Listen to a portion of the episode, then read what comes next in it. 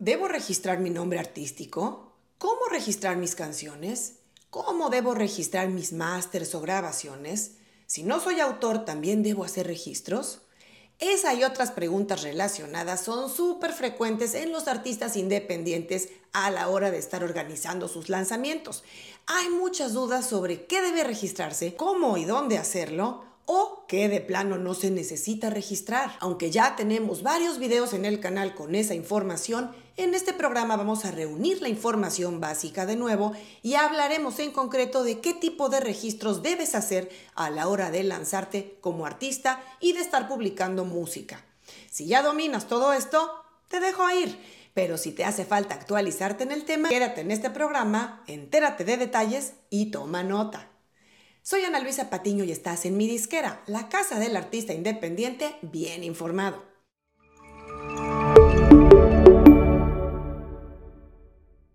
Los registros de los que vamos a hablar en este programa son básicamente para los artistas y sus canciones. Si eres compositor, aunque no interpretes esas canciones, también te interesa esta información. O si eres un sello o un inversionista dueño de grabaciones de uno o más artistas, esto también te va a servir. Antes de comenzar, recalco que varias de las cosas de las que hablo en este programa pueden variar según el país, según la legislación local. Yo no soy abogado, así es que para mayores detalles en tu caso particular y el país donde resides, te recomiendo consultes con un abogado experto en tu país o ciudad. Te voy a dejar en las notas los enlaces de todas las entidades y servicios que menciono en este programa. Dicho eso, vamos a dividir la información en tres tipos de registro. Nombre artístico, registros autorales y registros de másters o grabaciones. Comenzamos con registro de nombre artístico. En esta época en la que cada vez hay más artistas nuevos que surgen todos los días, es lógico que haya nombres que se repitan o que se parezcan mucho. Incluso las plataformas digitales, aunque tienen muchos años permitiendo duplicados, cada vez están más cerradas a permitir que se usen nombres que ya existen, especialmente si son nombres originales o creativos y no nombres propios. Es por eso que el registro de nombre como una marca comercial cobra importancia entre los artistas y demás personas públicas, porque es una parte vital de sus activos.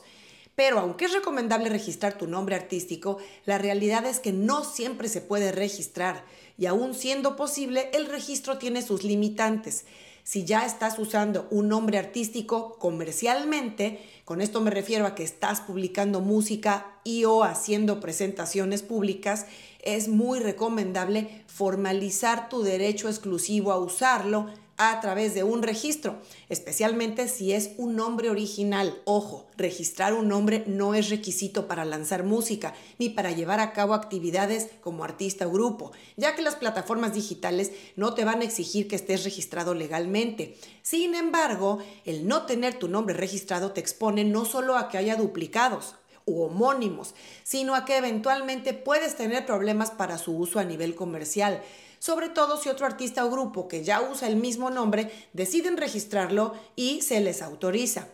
El registro del nombre artístico te dará la protección legal para usar tu nombre artístico y evitar que otros lo usen sin tu consentimiento. Y en cuanto a registro de nombres, tenemos dos tipos principalmente, el registro como marca y el registro para derechos de uso de un nombre artístico. Si quieres registrar tu nombre como marca, es un trámite que se hace ante la entidad encargada de registros de marcas y patentes del país donde radiques. Por ejemplo, en México es el INPI, el Instituto Mexicano de la Propiedad Intelectual. En Estados Unidos es la Oficina de Marcas y Patentes. En España es la Oficina Española de Patentes y Marcas. En Argentina el Instituto Nacional de Propiedad Intelectual. Y así cada país tiene su entidad similar. Para saber cuál es la que te corresponde según donde vivas, puedes hacer una búsqueda en Google poniendo registro de marcas y patentes de tu país. Antes de que avances con eso del registro, lo primero será ver si tu nombre es susceptible de ser registrado y si está disponible. En el sitio web de la entidad correspondiente de tu país podrás ver detalles, criterios de registro e incluso la opción de ampliar el registro a otros países si existe el convenio. Y el otro tipo de registro de nombre que te mencioné es el registro de un nombre artístico para reservar su uso como artista musical. Es una opción más económica y accesible que registrarlo como marca. En México este tipo de registro se hace en el Instituto Nacional del Derecho de Autor o INDAUTOR, como se abrevia, donde se puede obtener un certificado que técnicamente se llama Reserva de Derechos al Uso Exclusivo en Actividad Artística. Revisa en tu país, también con una búsqueda de Google, si existe algo similar en la entidad encargada de tu país de los derechos de autor o alguna organización relacionada. No he podido recabar esa información, te pido una disculpa, pero tampoco quise demorar más este video. Bueno, pero no todo está perdido si tu nombre no se puede registrar o si simplemente no consideras que hay que hacerlo ahora. En muchos países, el uso de un nombre artístico de manera constante y prolongada consigue derechos de uso común.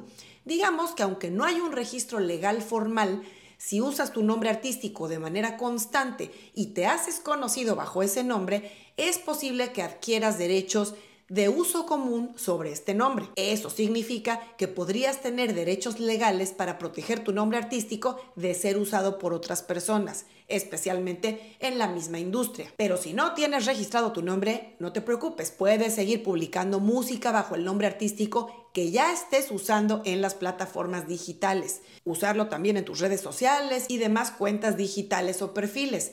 De hecho, es muy recomendable que si no has comprado tu dominio de internet, lo hagas cuanto antes, tu .com por decirlo. Así podrías tener no solo tu sitio web, sino también tu email bajo tu propio dominio y eso te va a mostrar mucho más profesional. Ahora vamos con el registro autoral. Esta parte solo les interesa a los que son autores o compositores de toda o parte de sus canciones. Si eres un artista o banda que interpreta canciones compuestas por otros, te puedes saltar al siguiente tipo de registro. Nos vemos al rato. Para que un autor o compositor pueda cobrar la totalidad de las regalías autorales que le corresponden, debe estar registrado en dos tipos de entidad. Uno es la sociedad autoral o PRO y dos es la editora, publishing o administración editorial. Las sociedades autorales o las PRO en Estados Unidos, por sus siglas en inglés Performance Rights Organizations, son las entidades encargadas de recaudar las regalías autorales de ejecución pública, lo cual incluye cuando la música suena en radio, en tele, en recintos públicos como salas de conciertos, en locales comerciales, en radio satelital, por internet y por supuesto actuaciones en directo. Cada país tiene la suya, como son la SACUM en México, SADAIC en Argentina, SAICO de Colombia, SGAE de España, SCD de Chile, APDAIC de Perú y bueno, un largo etcétera. Si no mencioné tu país, haz una búsqueda de Google poniendo Sociedad de Autores y Compositores de tu país. BMI y ASCAP son en Estados Unidos el equivalente a las sociedades autorales de otros países. Van a recaudar las mismas regalías de ejecución pública que mencioné antes, salvo la radio terrestre que en Estados Unidos no se ha logrado cobrar. Es primordial que cuando empieces a publicar música comercialmente, es decir, en plataformas de streaming, te des de alta en tu sociedad autoral o pro correspondiente. Recuerda, si en tu país hay más de una opción, solo debes registrarte en una de ellas. No se pueden tener duplicados. Además, todas esas entidades tienen convenios internacionales, así que solo necesitas registrarte en tu país de residencia y ellos van a recaudar mundialmente.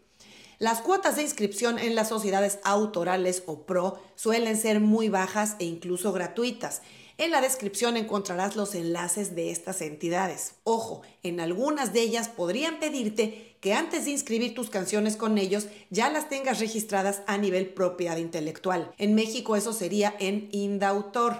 Revisa en tu sociedad o pro correspondiente si existe ese requisito o no te lo exigen, que igual te conviene hacerlo si lo puedes hacer. Y el otro registro primordial en cuanto al derecho de autor es la editora, publishing o administración editorial. Estas son las entidades que se van a encargar de pagarte regalías autorales que se generen cuando tus composiciones se distribuyan o se reproduzcan en plataformas de streaming, tiendas de descarga o incluso en formatos físicos. Recuerda que los contratos editoriales no son solo para autores muy grandes o reconocidos, también hay opciones para compositores que están empezando. Por eso existen los servicios de administración editorial como Song Trust, porque es obvio que si estás empezando como compositor no será factible que consigas un contrato con una de las editoras o publishings más grandes como Sony ATV o Universal Music Publishing o Warner Chappell, por ejemplo. Y claro, además de Song Trust, también varias distribuidoras ofrecen su propio servicio de administración editorial, tales como Symphonic, Warner PM, CD Baby, DistroKid o TuneCore. En algunos casos, esos servicios de administración editorial de las distribuidoras están operados por Songtrust o por alguna entidad similar. Si haces este registro editorial en las distribuidoras, generalmente va a ser por un costo extra Casi siempre es un pago único, pero bien vale la pena si no quieres dejar de cobrar regalías que te correspondan. Importante mencionar que para registrarte en un servicio de administración editorial, seguramente te van a pedir que ya estés afiliado a una sociedad autoral o pro. Así es que ese es el orden en el que lo tienes que hacer. Primero te inscribes en sociedad autoral y después en publishing.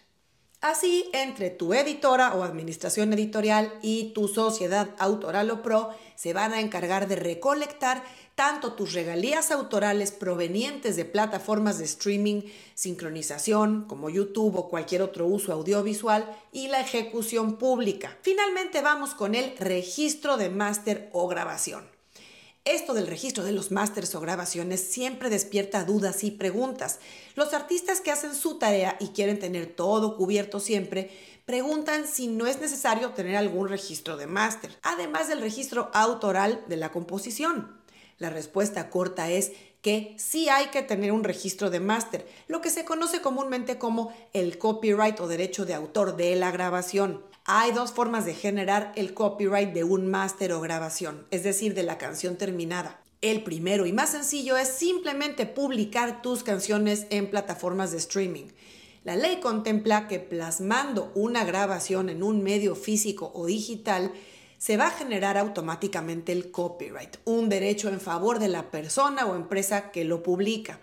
Así es que cuando tú publicas una canción a través de tu distribuidora para ser lanzada a través de Spotify, Apple Music, Amazon y demás plataformas, lo que se hace de forma automática es generar ese copyright de la grabación. Es decir, legalmente queda constancia de que tú o la persona o empresa que publicó la canción es el dueño o al menos tiene los derechos o la licencia para comercializar esa grabación. Por eso siempre hago énfasis en que los artistas no deben darle sus canciones a cualquier persona para que se las suba a Spotify. Eso no es así de simple. Cuando tú haces eso, literalmente le estás dando el control administrativo del copyright a quien la sube. Si fue tu primo a través de su cuenta, pues tu primo técnicamente es el dueño o licenciatario del copyright de tus canciones. ¿Me entiendes? Salvo que tengas un contrato de licencia o algo similar. Así es que si un día alguien imagínate que publica una de tus canciones como suya, si ya la tienes publicada a través de una distribuidora, esa empresa podrá interponer un reclamo de copyright ante el infractor. Sin embargo, la protección más grande, digamos nivel blindaje, es la que te da el registro en la Oficina de Copyright de Estados Unidos. Bueno, este es un recurso que la mayoría de los artistas emergentes no necesitan utilizar, especialmente si ya tienen los registros que anteriormente mencioné, pero no quiero dejar de contarlo hoy porque me lo han preguntado muchos artistas. Este registro se refiere a obtener un certificado en la Oficina de Copyright de Estados Unidos que es, como les decía, el grado más alto de protección para una grabación. Este nivel de registro es el que le van a pedir a un artista cuando decide ir a la corte a reclamar un plagio. Pero estamos hablando de altos niveles, como los casos que hemos oído de Ed Sheeran, de Lana del Rey, de Sam Smith, de Pharrell Williams y por supuesto de Bad Bunny, entre muchos otros, que alguien un día les reclama que están usando una partecita o una partezota de una de sus canciones. En fin, el registro de obra ante la Oficina de Copyright de Estados Unidos es una capa de protección al más alto nivel, pero por supuesto tiene su costo y su complejidad de gestionar. Te dejo también en las notas el enlace por si te interesa algún día recurrir al alto blindaje. Por último, si te quedaste hasta este punto, te cuento que hay otro registro muy importante, especialmente si vives en Estados Unidos o tu música suena en este país. Y se trata del registro en Sound Exchange. Sound Exchange es una entidad cuya figura solo existe en Estados Unidos y va a recolectar regalías de ejecución pública exclusivamente en servicios de música digital o satelital en Estados Unidos. El registro en Sound Exchange es gratuito y puedes hacerlo ya sea que radiques dentro o fuera de Estados Unidos. Claro, si tu música no está sonando aún en Estados Unidos en este tipo de servicios no interactivos, pues tampoco te estaría recolectando Sound Exchange regalías. Pero como siempre digo, si el registro es gratuito, no está de más hacerlo. Y hablando de los registros fuera de tu territorio, te dejo por acá este programa reciente donde hablé sobre si es posible registrarse o no en BMI o ASCAP si vives fuera de Estados Unidos.